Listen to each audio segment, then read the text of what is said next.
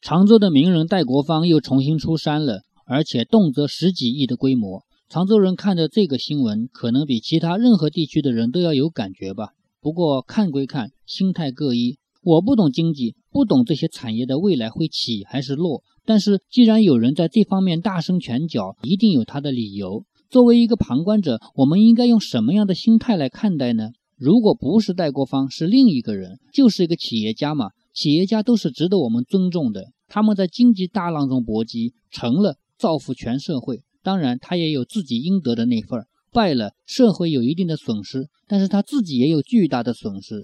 所以，企业家身上所背的责任与压力，不是你我可以理解的。